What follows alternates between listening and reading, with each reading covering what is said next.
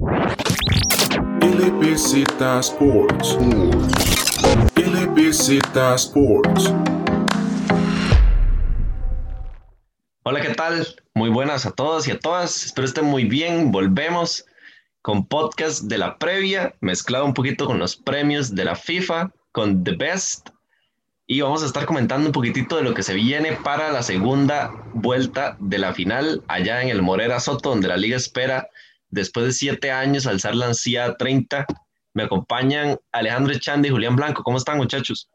Hola Julián, hola Luis. Sí, vamos a discutir una previa de segundo, del segundo partido de la final, que donde Heredia busca exigir una gran final y por el lado de la liga buscar su título número 30, el ansiado 30, que puede ser de los títulos más, títulos más esperados, tal vez hasta de la historia del fútbol. Parece cartaguito, pero un poco menos, pero como dijimos los dos, son aficionados muy fiebres de la liga, entonces creo que es un título muy ansiado, pero una liga que saca la tarea en un partido complicado contra Heredia y lo hace bastante bien. Y seamos sinceros, la verdad, o sea, yo soy herediano y de todo, pero a ver, que, que la liga ha sido el mejor equipo en los últimos torneos también es cierto, y no pasa nada por decirlo, aunque ganen o pierdan, entonces, por ahí pues, pues parece que ya se les puede cumplir a la liga, sobre todo porque Heredia está jugando muy mal, y, y bueno, lo del gol de visita ahí, yo creo que Jorge Martínez ya lo explicó bien, pero bueno, también hablar un ratito de la FIFA y, y ver cómo estuvieron los premios, que para mí en, en, términos generales estuvo bien, pero hay una que otra cosa con la que sí estoy en desacuerdo.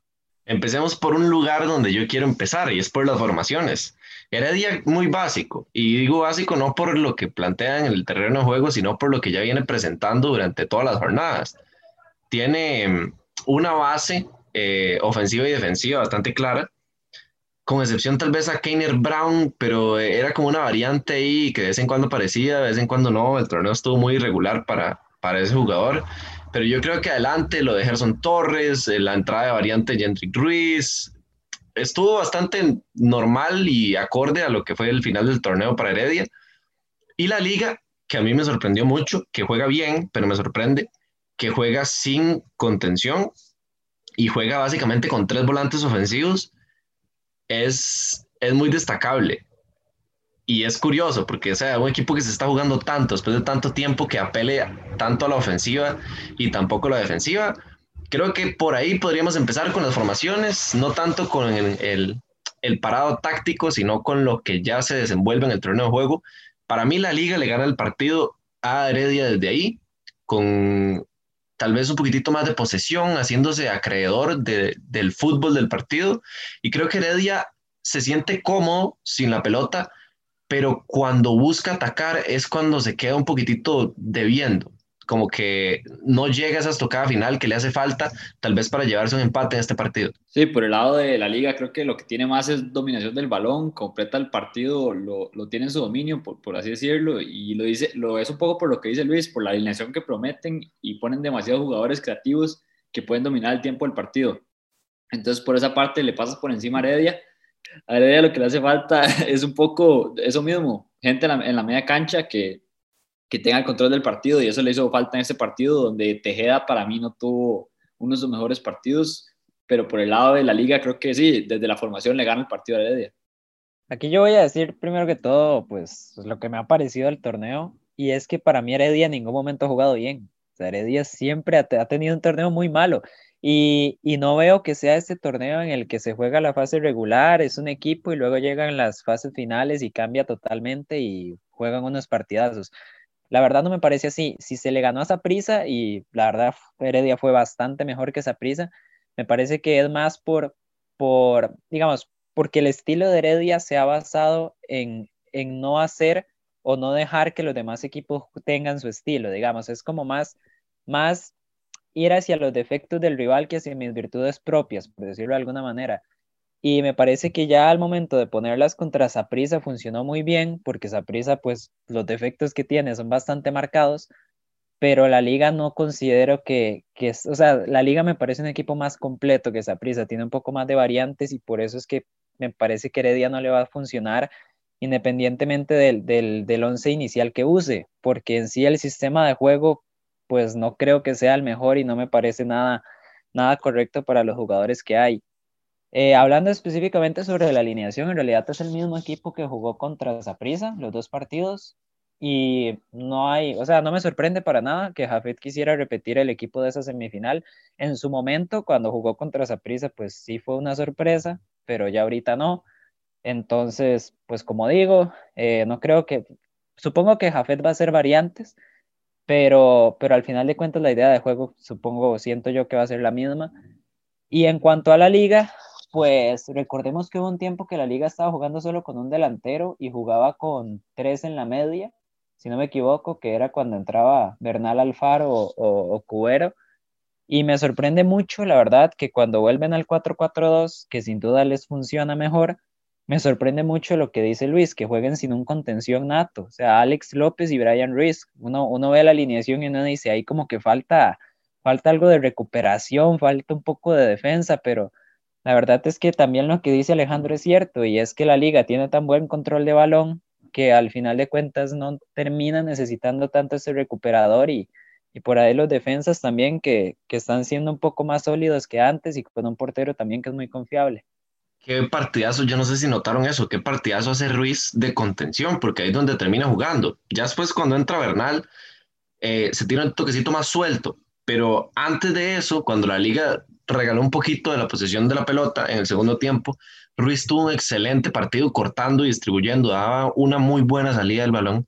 Y yo creo que por ahí pasa el éxito de la liga en el torneo y más que por el juego en cancha de Ruiz, por la parte motivacional y lo que aporta el camerino. Yo creo que a diferencia de otros años, la liga este año tiene un camerino bien hecho, una fortaleza mental distinta. Saborío y Brian llegaron a ser un buen enlace entre los líderes que ya había en el equipo y las jóvenes promesas, los jugadores que se están apenas consolidando. Y yo creo que este es el momento en el que la liga sabe que tiene que, que ser contundente, que tiene que aprovechar y que no le puede pasar lo que le pasó justamente hace un año contra Heredia en casa. No puede permitirse ese lujo porque ya sabiéndose con ventaja, con gol de visitante, que ya como decía Julián, Jorge Martínez lo aclaró bastante, bastante bien. Yo creo que ya la liga, no quiero quemarles la 30, pero para mí ya ese trofeo tiene que llegar y tiene que llegar sin necesidad de gran final. Y un equipo de la liga que para mí lo hace bien desde que deja ir a jugadores que en su momento eran muy importantes, pero estos últimos años que la liga había estado tan cerca del campeonato y no lo lograba, eran los jugadores que no daban la cara, como era McDonald, Alan Guevara, eh, Meneses, todos esos jugadores que venían de la generación pasada del Machillo, cuando el Machillo era un gran entrenador y la liga era el, equipo, el mejor equipo de Costa Rica, pero esa generación de jugadores que después de eso no tuvo buenos torneos, tuvo malos torneos y cada vez se veían peores, nunca se veía que mejoraban los jugadores y cada vez más, bien se veía que se iban gastando. Entonces yo creo que esa limpieza que hizo la liga para ya poner, confiar, creo que demostraba que confiaba completamente con este nuevo proyecto. Entonces le da completamente las riendas a Carevic y le dice, usted es el que manda, creemos en su proyecto. Y para mí eso es lo que hace diferencia en este torneo, que la liga se ve mucho más confiada como juega, además de lo que ustedes dicen, de la adquisición de Brian Reese y de Álvaro Saborío, que claramente son dos pesos muy pesados. Y no solo eso, sino que el equipo de la liga es muy completo. O sea, yo, yo lo vengo diciendo todo este campeonato, es que es muy completo porque es lo que venimos diciendo, que en un equipo no sea titular Bernal Alfaro, a mí me duele, la verdad, a mí me duele porque Incluso en los premios del año pasado yo decía, es que Bernal Alfaro es el futuro de este país, porque me parece el mejor contención joven o incluso puede que top 3, top 5 mejores contenciones de este país. Y el problema es que, pues, ¿cómo vas a sentar a Alex López? ¿Cómo vas a sentar a Brian? Entonces, incluso eh, sacas a esos, está Bernal, está Cubero. Eh, en el partido salió Martínez, que jugó muy buen partido, y entró Carlos Mora, o sea, que fácilmente venía siendo titular en otros partidos. Entonces, a lo que me refiero es eso, o sea, la liga es un equipo muy completo y además de eso, pues como ya dijo Alejandro, se logró pues quitar, digamos, de, de ya los, los jugadores del pasado y demás y ahora como dar, dar un inicio que, que pudiera parecer que va a durar muchos años. Y también lo que quería introducir es que es una final bastante joven, me parece a mí. A ver, hay muchas caras nuevas que hace un par de años ni siquiera, ni siquiera nos esperábamos ver en unas semifinales. Porque, a ver, Heredia Jafet dice que juega con la sub-23, sub-21, lo que sea, más allá del tema de la cantera, que si son heredianos o no, eso, o sea, a ver, el equipo es joven, porque al final ya el López es joven, Sujander Zúñiga, Nextalí, Gerson, o sea, son jugadores jóvenes. Y, me parece que son también de los que más destacan. O sea, a ver, Jürgens Montenegro fue el jugador del partido, la liga lo, lo designó así, es joven. Alonso Martínez hizo el gol, es joven, el mejor jugador de Heredia para mí fue ya el López, más allá de que lo hayan expulsado. Entonces, a ver, que el futuro de este país se ve mal, la verdad se ve muy mal, terrible, pero al menos podemos decir que, que hay uno que otro jugador joven que, que, está ganando pool, que está ganando roce, al menos en este tipo de partidos. Yo veo el futuro de aquí mal, más por que antes de estas semifinales, finales de este torneo, no se veía eh, futuro en tantos jóvenes. Y yo creo que ahora se está apostando más por eso. Quién sabe por qué razón, pero bueno, metámonos en el podcast de nuevo y metámonos ya a mojarnos. Para mí la liga es campeón. Para mí la liga gana 3 a 1 o 3 a 0 en el Morera. Se llega a la 30. Y no me sorprendería ver a Saborío jugando titular ese partido. Para nada. Incluso anticipo la misma formación en medio campo veo una liga que igual, por más de llevar ventaja y demás, no va a cambiar absolutamente nada, no va a meter jugadores en la contención, sino que va a aprovechar que Heredia va a abrirse un poquito más para buscar un empate, para explotar su creatividad y su explosividad en ataque también. Para mí la liga es campeón, no hay gran final y espero el veredicto de ustedes. Por mi parte, yo creo que también la liga va a ser campeón. Está muy difícil que Heredia lo remonte, pero creo que la liga se va a sufrir no se le va a hacer fácil, Heredia sí va a complicar las cosas, el partido para mí va a quedar 1-1 y también creo que la liga va a cambiar su formación en esa parte de los mediocampistas y, va a meter a Cubero. Creo que Carevic no quiere perder este resultado y va a cambiar esa formación, que cuidado, le pasa una mala jugada. Yo sí, yo espero que el, que el partido sea lo mismo, o sea, que la liga llegue a hacer su juego, a, lo que tenga que hacer, si tiene que defender, se defiende, o sea, la liga se va a dejar llevar, pero siempre va a tratar de controlar el partido y Heredia siento que va a ser lo mismo. O sea, al final, no sé, meterle intensidad, ponerse a presionar y demás, por ahí encontrar chances y, al final hacer los goles. El mismo partido que lleva haciendo en esta fase final. En cuanto a alineaciones, eh, yo estoy más con Luis. Para mí, bueno, ni tanto, porque Luis dijo que al rato entraba Saborío. Para mí la liga va a entrar con el mismo equipo, exactamente los mismos 11 jugadores y acomodados igual. Y en Heredia, pues aparte de, bueno, hay que cambiar al lateral izquierdo porque expulsaron a Yael López, ahí entra o, Núñez o Ariel Soto, hay que ver por el que prefiere Jafet. Y sí espero, la verdad, uno que otro cambio, para ser sincero. Eh, no creo que vuelva a jugar Jafet con, con su Hander, Nextalí, Gerson o Leandriño incluso. Me parece que, que va a tratar de meter un poco más, más de peso, digamos, más de, más de, de renombre, por llamarlo de una manera, tal vez entre Azufeifa, tal vez entre Granados, Jendrik, alguno de esos me parece que, que sí va a terminar entrando y por ahí un par de cambios en la alineación de Heredia, pero ahora sí, eh, sí estoy con ustedes en que la liga va a ganar la 30 el domingo. Resultado, Julián, resultado. Resultado, resultado. A ver, Luis, Luis dijo 3-1, Alejandro, ¿usted qué dijo? 1-1. 1-1. Eh, 2-1 la liga. Qué fácil este Julián, ¿verdad? Nada más dice la mitad entre nosotros, entonces le queda más fácil. Bueno, muchachos, aquí concluye la previa, pero no concluye el podcast. Dejémoslo así, para nosotros la liga es campeón, merecidísimo en caso de, de, que lo fuera. Ya Julián hablaba de que la liga viene siendo el mejor en los últimos torneos.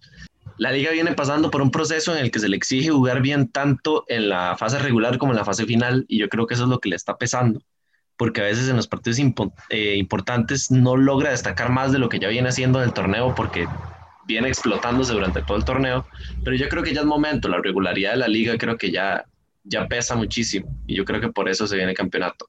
Ahora sí, hablemos de The Best. Los premios de la FIFA los entregaron el jueves. Mejor técnico, mejor gol, mejor jugador, em, mejor portero y el FIFPRO, el equipo del año. Neuer, mejor portero. Muchachos, ¿algo, algo que aportar? ¿Algo que discutir ahí? Cero. La verdad, para mí no, es que no había duda. Sí, pero no entendía entonces por qué de portero y no lo pusieron en, en el FIFPRO. Sí, ese es uno de los temas que yo quería discutir, pero bueno, todos estamos de acuerdo en que Neuer era el mejor portero de la temporada y yo creo que sí. Totalmente. Si hubiera una categoría mejor defensa, no hay, pero yo se lo hubiera dado a Kimmich en ese entonces. No, Eh, Yo no. Vamos a ver, No si lo, si lo tomamos, si lo tomamos como, como lateral, que fue como jugó la mayoría de la temporada, definitivamente me parece. Sí, Sí. pero en- bueno, en Champions jugó mucho de medio. al final, sí, al final, pero el, el 90% de la temporada antes de, de, de las finales de Champions, yo creo que sí, sí fue lateral. Pero bueno, igual es un premio que no existe, entra en el FIFPro, Kimmich. Y ahora pasemos al premio de mejor gol. Yo creo que lo de Son es indiscutible, el mejor gol de la temporada. Una carrera loquísima contra el Burnley. Si alguno tiene una objeción, que levante la mano en este momento. No es así todos estamos de acuerdo. Golazo de Son, que dijo en, en entrevista que él hizo el gol solo porque ningún compañero se le mostró, que para la próxima se le muestren más porque si no iba a seguir haciendo goles así. De hecho, yo Eh, vi, yo vi un tuit de, de Bertongen, que fue el que, o sea, el que recuperó el balón y empezó la jugada, digamos, y me dio mucha gracia porque le decía que, que le debía todo el gol por la asistencia. Y, o sea, por supuesto fue una asistencia que le dio en, en el área como a 100 metros del otro, del otro marco, entonces, no sé, me dio Sí. mucha gracia, la verdad. Lo de Son yo creo que fue espectacular, la verdad. Y viene teniendo varias temporadas muy regulares. Son es para tomar un poquito más en serio de lo que se le toma. Pasemos a el mejor entrenador, que quiero ver discusión. No entre nosotros, con la FIFA. Para mí y para todos, yo creo el mejor entrenador del año era Hansi Flick. Se lo deciden dar a Klopp por ganar la Premier después de tanto tiempo con el Liverpool. La verdad es que Klopp era el segundo mejor entrenador de la temporada pero los cinco títulos de Flick hacía casi que obligatorio que fuera galardonado como mejor técnico, muchachos. A ver, es que, es que es un entrenador que ha ganado más títulos que, que lo que tiene de derrotas. O sea, ha ganado cinco títulos en una temporada y solo ha perdido tres partidos. Y llegó a mitad de año, o sea, porque la gente dirá, "Ah, es que es el Bayern, o sea, al final de cuentas, pero recordemos que antes de Flick estaba Nico Kovac y el Bayern no pintaba nada, o sea, no jugaba absolutamente nada. En cambio, de ahora llegó Flick y, y lo convirtió de un equipo que parece la Juventus o el Barça de hoy en día a di, el mejor equipo de Europa, la verdad, seamos sinceros. Por ahí está Liverpool, lo repito, pero, pero al menos la temporada pasada es indiscutible. Sí, por mi parte estoy completamente de acuerdo porque además de eso ganó la Champions. O sea, creo que en esta parte del entrenador del año la Champions tiene mucho peso. Es el entrenador que hizo que el equipo ganara el torneo más importante de Europa. Entonces creo que no había duda que el entrenador del Bayern tenía que llevárselo y la parte de club sí, sí, sí creo que es por eso, porque el Liverpool tenía muchos años de no ganarla y la, sabemos que la Premier es muy complicada de ganar, pero, pero sí, se, se lo merecía el entrenador del Bayern. Hablemos de merecimientos y vayámonos a el mejor jugador del año. Lewandowski se lo lleva. Yo creo que no hay nadie que pueda discutir eso. Lo que sí me preocupa son los votos del mundo, especialmente los de Ronald González, que vota Messi como mejor jugador del año. Pero eso da para otro podcast, además de eso. Eh, yo creo que sí, Lewandowski se merece el, el premio y, y, premio a constancia también, como lo digo con Son. Más destacable lo de Lewandowski, que viene haciendo muchas temporadas desde que salió del Dortmund muy, muy buenas. Y bueno, este año lo ganó todo, además fue líder de goleo en el mundo, en Europa al menos. Y yo creo que se lo mereció. Eh, por ahí atrás, Cristiano, Messi, para mí Messi no debería estar en la terna, pero Cristiano tampoco, y los que venían atrás no destacaron muchísimo. Mané, por ejemplo, quedó cuarto y De Bruyne quinto. Yo no sé, pero lo que sí sé es que fijo Lewandowski era el, el número uno y se lo llevó y muy bien. Pues sí, estoy totalmente de acuerdo. A ver, el, el podio no me parece para nada, pero, pero ahí está Lewandowski, es lo importante. Eh, un shout out ahí al, al profe, ¿ah? al profe David Goldberg, nuestro profesor de la U, que dio, ya lleva varios años votando, votó a, a Lewandowski, Salah y, y Mbappé, si no Mbappé. me equivoco, esos fueron los tres. Yo lo quiero mucho porque votó a Salah de segundo jugador, la verdad. Para mí no fue el segundo mejor jugador del año, pero lo quiero mucho por votar a Salah.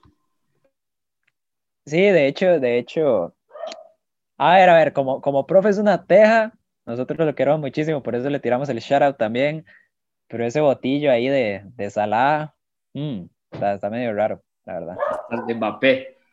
No, por ahí, por ahí, de hecho a mí me extraña porque yo vi muchísimos votos de Mbappé, de hecho Brian Reese también votó a Mbappé y yo dije, pero pero ¿qué hizo Mbappé que no haya hecho Neymar, por ejemplo, y jugando en el mismo equipo, ¿me entienden? La verdad, por ahí sí me, sí me sorprendió bastante, pero, pero bueno, 2018 igual, sí. Mbappé 2018 sí, pero es que el año pasado. el no, año pasado era, era Neymar, Marquinhos, Thiago Silva, o sea, Mbappé yo creo que ni goles hizo al final. Sí, Pero sí. bueno, tal vez un tema más de constancia, ¿verdad? Antes de la, del parón del COVID y eso, yo no sé. Por ahí, supongo, por ahí, por ahí puede ir justificado un poquillo esos votos, pero igual, o sea, para mí, un Kimmich, un De Bruyne, un Neymar incluso, tuvieron bastante mejor temporada. Sí, un Kimmich por ahí hubiera estado bien bonito que estuviera ahí en la, en la terna, pero qué complicado, ¿verdad? Porque no es delantero, entonces eso pesa. Y por la parte de Brin, yo creo que si hubiera llegado un poco más lejos con el, más lejos con el City, de fijo estaba ahí. Ese fue el problema, que es la cara del City y como se quedaron tan cortos en la Champions y no ganaron la Premier, entonces por eso yo creo que queda tan, tan fuera de ahí. Yo creo que es eso. De hecho, vemos eh, en el top 10 supremacía del Liverpool y del Bayern. Y yo creo que es por eso, los equipos constantes, pero además de la constancia, eh, equipos que ganen. Y bueno, el City no gana, eh, solo Premier de vez en cuando. Entonces, por ahí es complicado un jugador de, todas. de destacar. Ahora, el FIFPro, ahí viene lo interesante. Portero, Alison Becker. ¿Por qué? Se lo merece para mí, se lo merece muchísimo, pero no fue el mejor del año. O sea, el segundo o el tercero fue. Yo hubiera puesto segundo a Oblak. Pero- Yo a Courtois, primero a. Keylor. No, no, no, no, Courtois no. A ver, yo también a Keylor, sí. O sea, es que Allison para mí este año era Sí, el menos. cuarto, cuarto, Sí, quinto, sí, para la mí verdad. Alisson ya top 5, pero Sí. top 3 no. Yo, yo No, sí. Courtois tuvo un buen año. Courtois tuvo muy buen año porque le tiraron mucho. En Sí, Madrid. digamos, la, la liga, la liga del Madrid la ganó por Courtois. Sí, sí. Y igual Courtois Keylor tuvo- tuvo un año brutal. Yo, Sí. yo hubiera puesto y, a Keylor. eh, Oblak es Oblak. Para mí Oblak es dos, es top 2. Si no era Neuer, para mí era Oblak. Es que, es que, a ver, es que tampoco no estoy era- Ha tenido mejores años. Eso, eso es lo que me, Sí. me dice Oblak a mí. si no era Neuer, yo estaba entre Courtois o Keylor, para Sí, mí. yo igual. Exacto. Y Keylor Ah. un poquito. Estaba entre Oblak y Keylor. Para mí, Allison me parece mejor que Courtois. Y en esta temporada no jugó tanto Allison, tuvo un par de lesiones, pero es que es muy sólido cuando está en el marco. Yo creo que Courtois destaca por lo que hace las cosas bien, pero deja esa duda, la misma que deja Aaron Cruz, de que en algún momento se va a equivocar. No les Entonces, digo, señores, a mí- comparando a Aaron Cruz con eso Thibaut Courtois. Courtois. momento Courtois le va a hacer un gol de horqueta y hasta ahí llegó. Eso Esto es lo está, esto está para grabar el clip y mandárselo a Courtois en, en un stream de Among Us, una hora Sí, así. sí, sí. No, a mí la verdad es que Courtois me parece un, un portero que se equivoca bastante. Entonces, por eso no tengo confianza y por eso lo comparo con la solidez de Allison. Para mí era- es más sólido Allison, más constante. Y bueno, que Courtois venía una temporada malísima. sí, Es que- no, Una temporada malísima y tuvo una muy buena.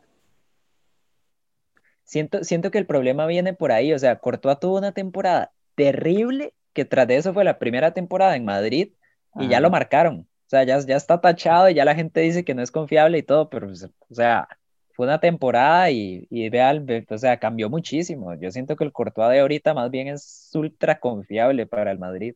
Sí, para mí, yo pienso igual. Lástima que sacaron a Keylor por Courtois, pero, pero sí es verdad, o sea, Courtois tuvo un gran año, para mí de los mejores. Y, y además de que fue un año que el Madrid no tuvo la mejor defensa y fue campeón de la liga. O sea, tuvo Madrid que le tiraron, uno de las estadísticas y era los equipos que más recibía disparos y que Courtois dejara, dejaba la menos cantidad de entrar. Entonces en esa parte sí, sí creo que tenía que estar ahí. Y Allison es que no tuvo nada especial. es que Es que- exacto, Liverpool ni le llegan. exacto. Allison tuvo un año muy bueno con clean sheets, pero fue por la defensa del Liverpool, no fue por tanto mérito de él. Digamos, él aparece cuando hay un tiro, pero es que hay un tiro cada dos partidos. Ajá, está, está Robertson y Trent y, y Van Dyke. O sea, na- nadie le tira. Es Sí, que exacto, digamos. el, el valor de Allison se ve cuando, cuando no juega. Eso es la cosa en el Liverpool. Cuando no juega Allison, Sí, el, el Liverpool se cae completamente. Pero, pero para mí no tuvo un gran año. O sea, no, Sí. no, no, top- no top 3, digamos, top 5 sí. Yo igual con Courtois voy eh, top 1 Neuer por lejos, luego Obla con Navas y después eh, Courtois y Allison. No sé en qué orden, pero así, eh, ese es el top 5. Bueno, pasemos ahora al apartado defensivo, donde están Alfonso Davis, Virgil van Dijk, Sergio Ramos y Trent Alexander-Arnold. No contaron a Kimmich de medio de, de, lateral. Aquí acabamos de pelarnos en Nance, entonces tenemos que volver a grabar. Y sí. Y pues sí, o sea, vamos a ver, voy yo primero. Eh, antes que todo, decir que me parece muy buena la elección, o sea, no, o sea, no son los cuatro nombres que yo hubiera elegido, pero, pero tampoco me quejo, la verdad, porque con Trent, eh, Davis y Van Dyke estoy totalmente de acuerdo. Para mí Ramos tuvo una temporada brutal, buenísima, y ya dije que, o sea, si el Madrid ganó la liga fue por individualidades, fue por Benzema, Ramos y Courtois. Pero, eh, a ver, yo creo que esto, yo creo que Casemiro también, por supuesto, pero yo creo que esto es un, es un gusto más personal. Eh, a mí me encantó y me enamoró totalmente la temporada de Marquinhos y yo lo hubiera puesto encima de Ramos. Personalmente, ¿verdad? Igual estoy diciendo, para mí que escojan a Ramos no está mal, para nada. Pero yo, mi voto sí hubiera tirado a Marquinhos. Pero es que Marquinhos también jugó mucho de contención, ¿verdad? sí, ese, ese, es el detalle también. Se dividió mucho entre contención y, y, defensa central, similar a Kimmich, ¿verdad? Un rato lateral derecho, otro lateral contención, pero digamos, para, para poder cuadrar a Kimmich y, y, a Thiago, digamos, que para mí son indiscutibles en la media, entonces tiraría a Marquinhos atrás. Sí, sí.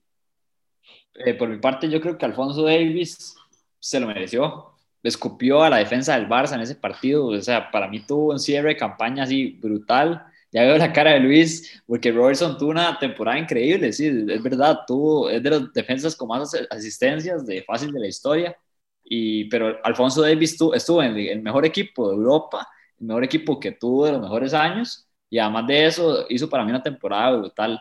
Me encantó lo que hizo por ese lateral izquierdo. Y Van Dijk y Ramos, como ustedes dicen, los dos líderes de cada equipo, y Ramos metió demasiados goles. Es verdad que en la Champions en momentos importantes estaba suspendido, lesionado o algo, pero, pero el Madrid sin Ramos, yo creo que el Madrid sin Ramos no es nada. Entonces, de fijo hay que ponerlo ahí. Y en el lado de Trent, Alexander Arnold, es un jugadorazo. La verdad es que se lo merece completamente en ese lateral derecho. No sé a quién cambiaría. Tal vez un Marquinhos, no me ha importado verlo, la verdad. Pero, pero sí siento que le afectó eso de jugar de medio, de central y esa rotación. También puede haber estado un Upamecano ahí, pero ya era muy, muy sorpresivo. Hubiera tenido que ser. Pero sí, algunos nombres serían esos. También me gustó lo de Alaba de central pero, pero claramente siento que el, el, Bayern no tiene los centrales más fuertes, entonces tal vez no pusieron ningún central del Bayern por eso. Entonces sí, me, me gustan las defensas de esta elección. Aquí vengo con espadas a defender a mi Robertson. Y antes de defenderlo, yo quiero decir que la temporada de Alfonso Davis fue brutal. La discusión está entre ellos dos, entre Robertson y Alfonso Davis, sin ninguna duda. Creo que Davis se la lleva por lo que comentábamos un día de estos. Tiene más títulos, está en el equipo que gana la Champions, en el mejor equipo de Europa la temporada anterior en cuanto a títulos. Y creo que por eso se la lleva. Pero aquí entra mi pregunta. ¿El Bayern hubiera sido campeón con otro lateral izquierdo de todo lo que fue campeón? Para mí, sí. Mientras que el Liverpool con otro lateral izquierdo no hubiera sido campeón de Premier. Porque es que Robertson participa defensiva y ofensivamente muchísimo más. Y es el lateral izquierdo con más asistencias. Yo creo que en cuanto al apartado, eh, omitiendo el factor sorpresa, Robertson viene siendo más constante y tuvo una temporada más constante que la de Alfonso Davis, aunque Alfonso Davis tuvo los topes de genialidad más altos para un lateral izquierdo en la temporada también. Tal vez le pesa eso, Luis, también a, a Robertson que es tan consistente que es un año que no parece que sobresale tanto, cuando en realidad sí lo hizo. Pero yo en realidad tampoco, bueno, termina Alejandro, perdón ahí. y que, que, Alfonso nada más iba a decir que Alfonso no sale de la nada prácticamente, o sea, venía de, de, de, ser un jovencito de Vancouver Whitecaps y que viene al Bayern y de la nada le quitó el campo al lado, al lado pasó a ser central y Alfonso la está rompiendo por la banda izquierda, entonces creo que eso le ayudó también. Sí, yo, yo iba, digamos, yo no estoy tan de acuerdo en lo de la constancia, incluso para mí Davis desde que llegó fue uf, ultra constante. El problema es que, exacto, lo que dice Alejandro, era, era desconocido y el que lo pone ahí es el propio Hansi Flick. O sea, de nuevo es parte de mérito del, del entrenador, porque con Kovac jugaba muy poco y de hecho jugaba de volante, no de lateral. Y Flick es como el que dijo, ok, yo, yo lo, o sea, ya lo habían jugado como lateral, pero muy pocas veces Flick dijo, no, yo lo dejo ahí, para mí es lateral, mandó a Alaba a la defensa central y, la verdad, seamos sinceros, o sea, con Alaba de lateral y, algún otro central, teniendo en cuenta que Zul estuvo muy lesionado, ahí sí no sé, yo si el Bayern no hubiera podido ganar la Champions. Entonces, el, mayor mérito me parece que es de Flick, por acomodar así a la defensa. Pero para mí Davis, desde el momento que le dieron la oportunidad, la verdad nunca, nunca siento que haya bajado el rendimiento. Y más que Boateng está al borde del retiro, ¿verdad? en serio, sí, hubiera sido Boateng con algún otro central ahí, jovencillo, o alguna ficha ahí rosa, hubiera estado bastante complicado. Boateng y Zule, ¿se imaginan? Sí, sí. Ok, sí, digamos, ahí, o sea, ahí hay que jugar como el Atlético, porque si no, le gana una carrera hasta, o sea, por Dios, cualquiera. Yo, ok, vamos, vamos, a dejarle un empate. La verdad es que, o sea, desde el principio. No, empate no, Luis. Lo de Davis. contra uno, Luis. digo yo, en mi parte. para mí lo de Davis sí fue muy, muy bueno. La discusión está entre él y Robertson y por título se lo vamos a dar a, Alfonso Davis. Tal vez si el que hubiera ganado los cinco títulos hubiera sido el Liverpool. Sí, sería toda la nación de Liverpool. Sí, sí. Entonces, di, por ahí, o sea, por ahí va la contraposición. Yo creo que lo que pesa son los títulos. Y sí, muy bien lo de Davis. Y me alegra mucho por CONCACAF también. Em, ahora sí, pasemos de línea. 4-3-3. Vamos con los tres de medio campo. Kimmich, Thiago y De Bruyne. Yo creo que aquí no hay ningún tipo de discusión. Y el que se meta a discutir se lleva vergazos porque aquí no hay ningún tipo de discusión. Yo es, que, yo es que no voy a discutir, pero es que ustedes tienen mucho en el podio a Kevin De Bruyne y se los voy a tocar ahí. O sea, a mí, para mí, Kimmich y Alcántara eran los más fijos ahí en medio campo. Y, yo sé que De Bruyne tuvo una temporada brutal por goles, asistencias, se convirtió el capitán del City y todo, pero es que no ganó nada con el City. O sea, no llegó a ningún lado, no ganó la Premier, en Champions se quedaron cortos y se vieron bastante mal en realidad. Entonces, no sé qué tanto podía entrar en la conversación Casemiro, que fue un, un centro defensivo que los dos hablamos, que hizo, hizo una gran temporada o sea, en serio fue como el pilar del Madrid, tal vez el jugador con Benzema y bueno, Ramos todavía se, expulsaba más. Entonces yo creo que con Benzema eran los dos jugadores más constantes del Madrid. Siempre jugaba Casemiro, y jugaba Modric o, o Kroos o Fede Valverde. Ahí era cuando cambiaban, pero Casemiro casi nunca lo tocaban. Entonces yo sí creo que fue como la base del Madrid y podría estar ahí en ese cuarto lugar cerca de entrar. No lo pondría ya en la alineación porque como dije, Kevin De Bruyne sí tuvo una buena temporada, pero yo no tengo tan alto como ustedes a, a Kevin De Bruyne en ese podio. Y, ok, bueno, yo a mí me gustaría, yo en mi equipo ideal sí tenía otro, no mediocampista como tal, pero tampoco delantero, delantero. Pero bueno, ya para meter a otro habría que cambiar de alineación, entonces mejor lo digo cuando, cuando hablemos de los tres de arriba. Eh, para mí sí, son indiscutibles Kimmich, Thiago y, De Bruyne. Eh, vamos a ver, para mí la es que De Bruyne fue, por mucho, fue el mejor jugador del City. De hecho, si no me equivoco, rompió récord de asistencias también en la Premier. Para mí eso es mucho decir. Y eh, tuvo una muy buena Champions, para mí De Bruyne. O sea, en el partido contra el Lyon, cero, como todo el City, la verdad. O sea, típico partido del City, nos vamos, nadie juega nada. Pero, por ejemplo, los dos partidos de De Bruyne contra el Real Madrid para mí son brutales. O sea, brutales ya de un 10, porque son buenísimos. Entonces, eh, Casemiro tuvo una muy buena temporada merece mucho más reconocimiento en el Madrid. Estoy totalmente de Alejandro. He hecho un 11 ideal de la Liga Española, de fijo está. Pero no, yo, yo la verdad sí, sí tengo un poquito más arriba, sí tengo en ese pedestal a, De Bruyne y a los dos del Bayern, que, que para mí fueron los dos mejores de la temporada, más allá de que Thiago estuviera lesionado, por ahí jugar a Goretzka, pero la verdad es que cuando estuvo Thiago, otra cosa y, y, Kimmich es, es Kimmich. Yo justamente quería acotar un poquito con lo que dice Alejandro, que es que el contención se le, se le penaliza mucho, yo creo. Cuesta mucho ver contenciones destacar y que cuando destaquen los reconozcan por eso. Vamos a ver, Goretzka es un volante mixto, pero Goretzka perfectamente pudiera haber estado en top 5 de mejores medios de la temporada también.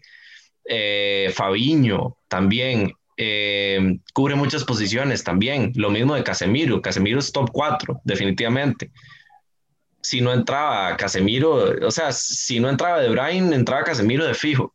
Pero yo creo que sí, a, la posición del, volante que no anota tanto ni asiste tanto, se le penaliza mucho por eso.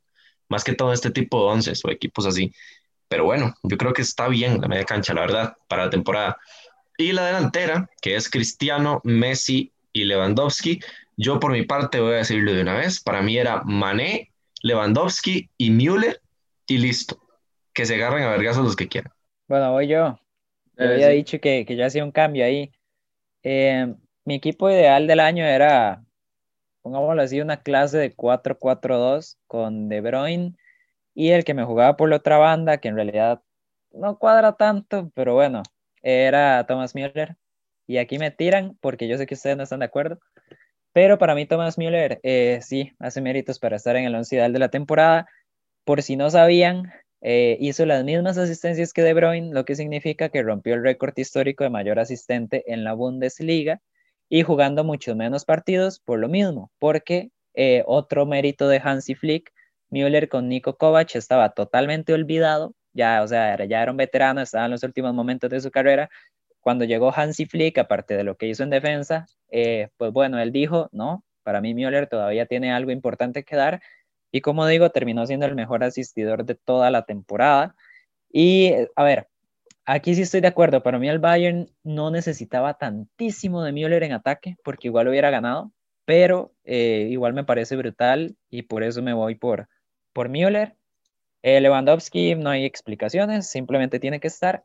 Y mi otro delantero para completar el 4-4-2, lo pensé muchísimo, muchísimo. De hecho, en el primer equipo que hice, digamos, que, que de hecho se lo, se lo envié a Alejandro y a Luis, tenía Nabri. Y por ahí me dijeron que por qué había elegido al Bayern FC. Y sí, al final, al final no, al final cambia de parecer. Para mí Nabri no. Eh, por ahí estuve entre Inmóvil y Neymar. Al final, sinceramente, eh, me quedo con Neymar, para mí. Y si el París hizo la temporada que hizo, eh, se lo deben a Marquinhos y a Neymar. Ese es mi punto de vista, sobre todo porque Berratti estuvo lesionado mucho tiempo. Entonces, sí, ese sería mi equipo. O sea, los tres mediocampistas que hablamos en la ronda pasada, más Müller y arriba Lewandowski con Neymar. Y por mi parte, bueno, ahí Cristiano y Messi, yo creo que estuvieron ahí porque son Cristiano y Messi. Por eso estuvieron ahí, porque son los dos mejores jugadores del planeta. Entonces, aunque es el, el, año que sea, van a ser los dos mejores jugadores del planeta por talento, todos sabemos. Entonces, por eso estuvieron ahí. Pero sí, yo pondría tal vez a Chiro Inmóvil, que me gustó mucho la temporada con la Lazio y volvió a Lazio como relevante, tal vez, porque es un equipo pequeño. Entonces, creo que sí lleva la, la, batuta de ese equipo y nunca se le ha dado el reconocimiento. Entonces, creo que es el momento de, de decir que Chiro Inmóvil es de los mejores delanteros de, del mundo en este momento. Fue bota de oro, de hecho, o sea, Sí, fue bota de oro. tiene. Sí, sí, sí, pero hasta este año, eso es lo que digo, hasta este año se le empieza a dar, pero viene, viene cuatro o cinco años siendo de los goleadores de la, de la Serie A. Entonces, eh, Immobile, eh, Lewandowski, y sí, estoy de acuerdo con Neymar, tal vez. Iba a decir Haaland, pero es que no, va- no puse a Müller porque siento que Müller muchas de las asistencias las consiguió en la Bundesliga. Entonces iba a decir que la Bundesliga es una liga un poco de bajo nivel, pero entonces después de a poner a Haaland, entonces no tiene sentido porque Haaland metió la mayoría de goles en la Bundesliga. Entonces me voy con, con Neymar, Chiro y, y Lewandowski. Y ahí menciono honor a, a Karim Benzema, ¿verdad? Que se le fue Cristiano Claro. y fue el que, el que lideró al Madrid y que tanta gente lo, lo, lo ha odiado siempre, ¿verdad? Siempre le han tirado hate a Karim Benzema, que no era el jugador efectivo, pero que cuando estaba Cristiano era, era más bien el mejor 9 del mundo para mí, para Cristiano, porque era el 9 que, que asistía. Entonces para mí es, es de los mejores en este momento. De hecho, antes, antes de que hable Luis, aprovecho también, ya, ya que Alejandro le mandó el, el reconocimiento a Benzema, yo como, como aficionado al Inter, que sufro todas las temporadas, eh, reconocimiento a Lukaku también, se lo, se lo ganó. Mejor jugador de la Europa League por muchísimo y sin duda de los mejores delanteros también. ¿Se imaginan darle reconocimiento a Lukaku y no a Mané? A mí me parece una falta de respeto, la verdad. Vamos que-. Yo lo de, lo de Müller no lo discuto para nada. Para mí tiene que estar en el 11 ideal. Y lo de Inmóvil, vamos a ver, ¿por qué no lo pongo? Porque me parece un 9 demasiado, demasiado de área. Me parece un 9 de encontrarse los goles, no, pero un 9 como de anotar en esas situaciones de 9, que al final es, es su rol, porque para eso juega. Y, y no lo critico por eso, pero el punto es que yo pido más de un delantero. Me gusta otro tipo de delantero. Entonces yo pongo a Firmino. No, mentira. pero, pero yo creo que Mané es, uno de los grandísimos responsables de que Liverpool fuera campeón de Premier. Eh, siempre apareció en momentos importantes, con su selección aparecía también, líder de top, de líder de goles, top 2, top 3 en la Premier, y yo creo que tuvo una muy buena temporada. Si Liverpool no se hubiera quedado afuera, yo creo que indiscutiblemente hubiera entrado en ese 11. Pero para mí lo pongo ahí porque simplemente no hay con quién más llenar ese campo. Y ya, ya expliqué lo inmóvil. Y para poner a alguien también que juegue por la izquierda y no variar mucho como de, orden de formación, yo pondría Mane. Eh, y bueno, eh, yo creo que ese sería el, el, resumen. Fue más largo el análisis del FIFPro que el resto del podcast, pero yo creo que está... Aquí nada más, eh, porque Luis hizo la pregunta mejor defensa. Los tres dijimos que, que Kimmich, considerándolo defensa. Y bueno, los tres tenemos clarísimo que delantero es Lewandowski.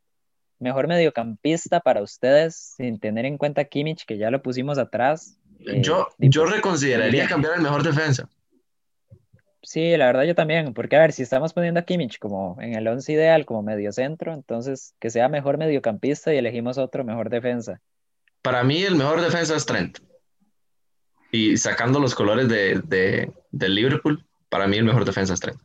Van Dijk no tuvo su mejor año, Ramos tampoco, y Alfonso Davis lo discuto con Robertson, y el único indiscutible para mí es Trent Alexander Arnold, líder de asistencias en la historia para lateral derecho, si no me equivoco.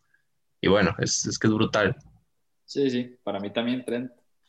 Y sí, yo también estoy de acuerdo aquí. Le damos la razón por una vez, le damos la razón a, es, muchachos. Sí, el, el, mejor defensa, poniendo a Kimmich como medio, Trent Alexander Arnold, totalmente. Medio Kimmich también, entonces concordamos en medio centro. Sí, sí, o sea, sí, sí, sí. sí pero por mucho. Y en delantero yo creo que tampoco hay discusión. Y en delantero sí no hay nada que discutir. Roberto Firmino. Jonathan Moya. Bueno, de ahí, eh, portero Neuer también, qué vacilón. Me acuerdo del podcast del partido del Barça, no, del Bayern contra él. ¿Contra quién fue? Contra el... a ver, esta temporada tiene que haber sido contra el Chelsea, Barça, o, o, Lyon, o la final ya. no me acuerdo. de grupos, pero ya son mucha memoria. No me acuerdo si fue contra el Barça o contra el Lyon, que yo alabé a Neuer y dije que era el top 5 mejores porteros de la historia. Ustedes casi me tiran pedradas y ahora están alabando a Neuer. Todavía me acuerdo, pero muy bien Neuer, la verdad. Más que a mí Neuer. Ese podio histórico, esperemos a que se retire primero. Da para un podcast ese podio y esperemos a que se retire, se retire Buffon. Sí, sí, sí, totalmente. Pero bueno, muchachos, hasta aquí el podcast de la previa del 11 días de la FIFA, de los premios de FIFPro. Y hasta aquí el podcast de fútbol de la semana. Nos vemos la próxima semana, nos escuchamos más bien. Pásense por el podcast de NFL, por el podcast de básquetbol, que está muy interesante. De hecho, la semana que viene, el lunes, David eh, planea un podcast interesante sobre ya el campeonato de baloncesto aquí, que se lo llevó a Escazú, por cierto. Y bueno, eh, síganos en nuestras redes sociales, apoyen el contenido, retroalimentenos, que es muy importante para nosotros. Y nos, ve, nos escuchamos el próximo viernes con otro podcast de fútbol, o sábado, o domingo, no sé, pero el fin de semana. Hasta luego, muchachos. Hasta luego. Sports. Sports.